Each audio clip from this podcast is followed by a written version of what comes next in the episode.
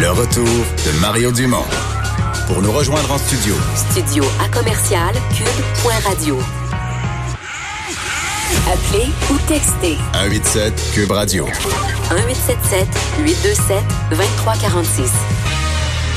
De retour pour la chronique de Gilles Barry. Bonjour Gilles. Oui, bonjour, Gilles. Ça va, tu m'entends? Oui, oui, je t'entends bien. Euh, Tu voulais nous parler de l'importance du, du, pouvoir exécutif euh, en période de crise. Ben oui, Mario, écoute, euh, l'année passée, on a placoté pas mal. Il y a eu beaucoup de, de, de textes, de sujets, de discussions là-dessus.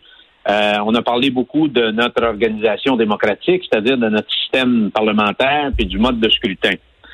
Alors, euh, on voit dans cette crise la nécessité de notre Assemblée nationale. On voit l'importance d'une démocratie de proximité qui travaille pour nous. Et on voit aussi l'importance du pouvoir exécutif, Mario.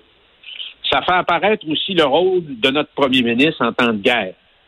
Euh, alors, on veut un chef qui décide, euh, qui a les coups des franges, puis qui a le pouvoir, dans le fond, de décider en fonction de l'intérêt national. C'est ce que tu appelles le pouvoir exécutif, la capacité du premier ministre avec sa haute fonction publique, comme on dit, comme on dit en québécois, de caler des shots, de faire arriver des choses rapidement.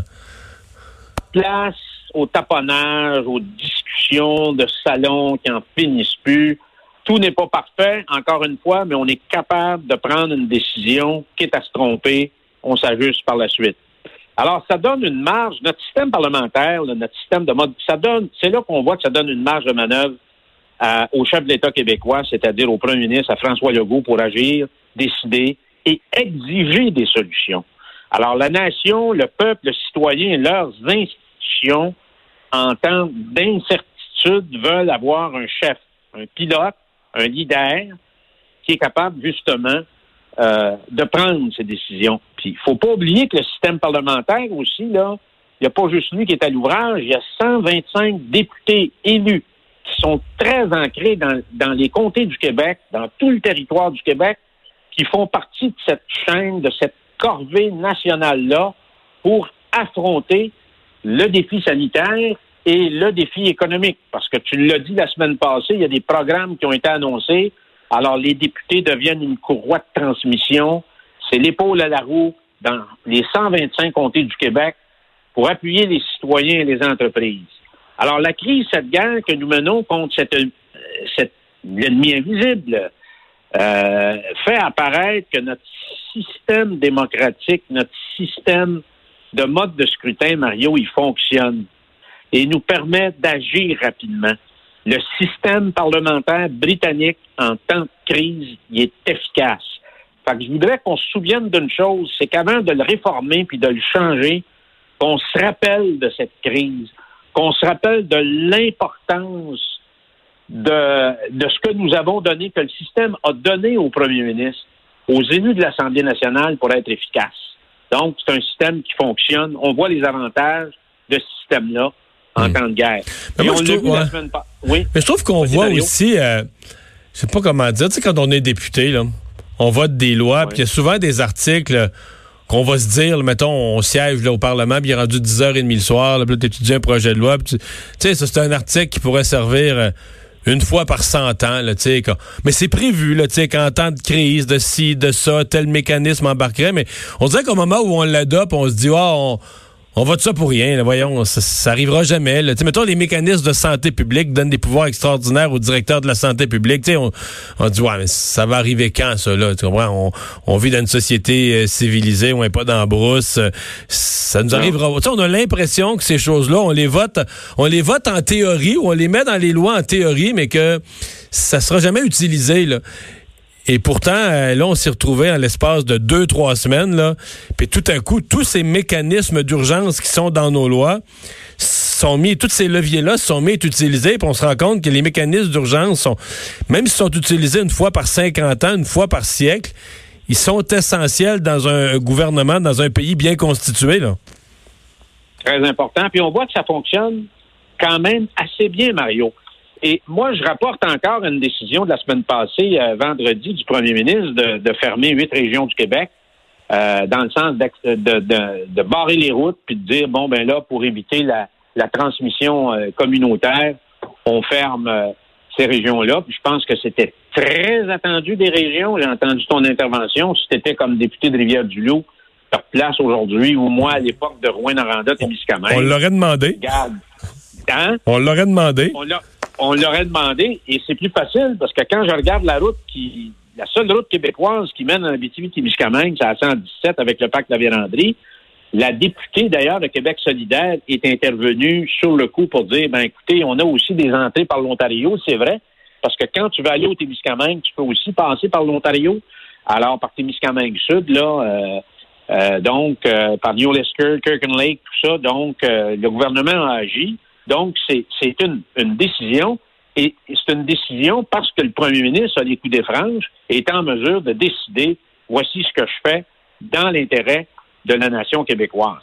Par contre, Mario, il y a des zones qui sont beaucoup plus récalcitrantes. Des zones et des communautés, puis malheureusement, on voit qu'il y a certaines communautés au Québec qui visent isoler euh, du Québec. Il n'y a pas d'ancrage dans la société québécoise, dans leurs valeurs, dans son fonctionnement. Euh, il y a des gens qui vivent en ghetto, qui vivent, qui vivent isolés.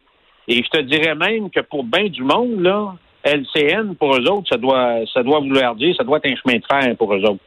Alors, tu sais, non, mais. Non, mais c'est vrai, là. Moi, je pense qu'il y a des, certaines communautés religieuses, effectivement, à qui on a reproché de ne pas avoir respecté les directives.